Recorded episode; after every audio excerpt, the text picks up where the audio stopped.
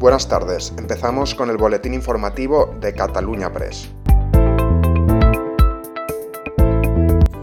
La portavoz del Gobierno catalán, Patricia Playa, ha anunciado este martes que se eliminarán todas las restricciones que aún afectan a los derechos fundamentales por la pandemia del coronavirus, por lo que decaerá la limitación de reuniones con un máximo de 10 personas y las que afectan a la libertad de culto a partir de este viernes.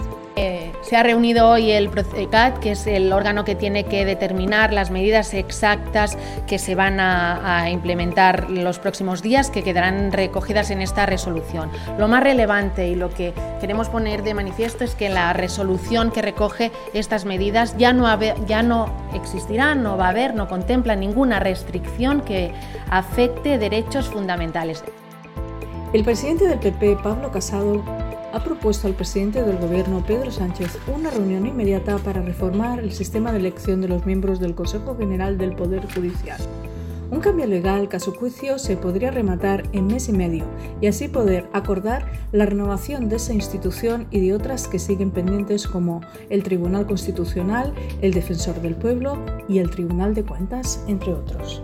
Por tanto, si él quiere que nos sentemos a decir cómo se modifica la ley de elección de los vocales del Consejo General del Poder Judicial, lo renovaremos de inmediato ese y el resto de órganos. Por cierto, también despolitizándolos y apartándolos de cualquier injerencia del Ejecutivo.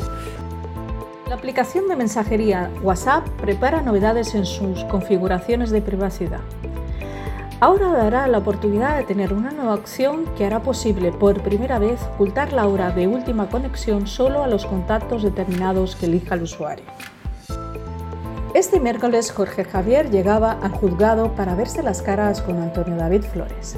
El presentador de Sálvame ha acudido para prestar declaración en el proceso que enfrenta al ex colaborador con la fábrica de la tele tras su despido. Y esto es todo por hoy, seguiremos informando.